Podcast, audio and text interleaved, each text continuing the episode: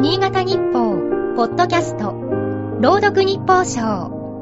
この番組は、新潟日報のコラム、日報賞を、新潟県内の地域 FM10 局が、持ち回りで読み上げます。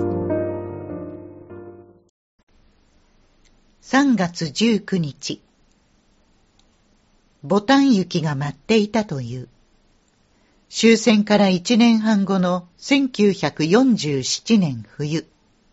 村上町、現村上市の民家の軒先で、母と一緒に魚を売っていた少年に、みすぼらしい格好の若者が近づいてきた。満州で生き別れた兄だった。抱き合って再会を喜んだが、すぐに兄はこう言った。なんで俺を置いて帰ったんだ。終戦後、兄はソ連軍に労働に駆り出され戻らなかった。日本人の引き上げが決まり、少年の一家は連絡先の張り紙を残してやむなく帰国したのだった。兄はその後、日本の社会に馴染めず、60代で世を去った。少年は満州で兄を探す途中、ソ連兵に撃たれたり、女性が暴行されるのを目撃したりした経験があった。長じて、軍人だけでなく、婿の民が傷つく戦争は憎悪しか生まないと話している。少年は後に映画スター、宝田明となった。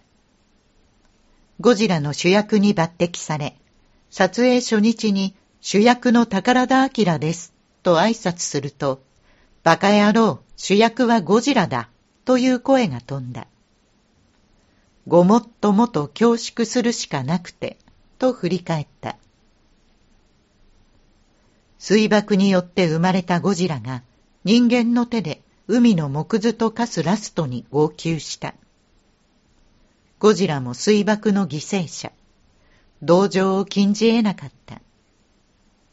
ユーモラスな役も演じられる二枚目だったが、戦争について語る際は端正な顔立ちを歪ませた。宝田さんの訃報が届いた。婿の民も傷つくのが戦争の本質だと指摘した言葉は、今のウクライナの惨状に重なる。亡くなる直前まで戦火の行方を心配していたようだ。3月19日の日報賞は FM 雪国の山崎が朗読いたしました。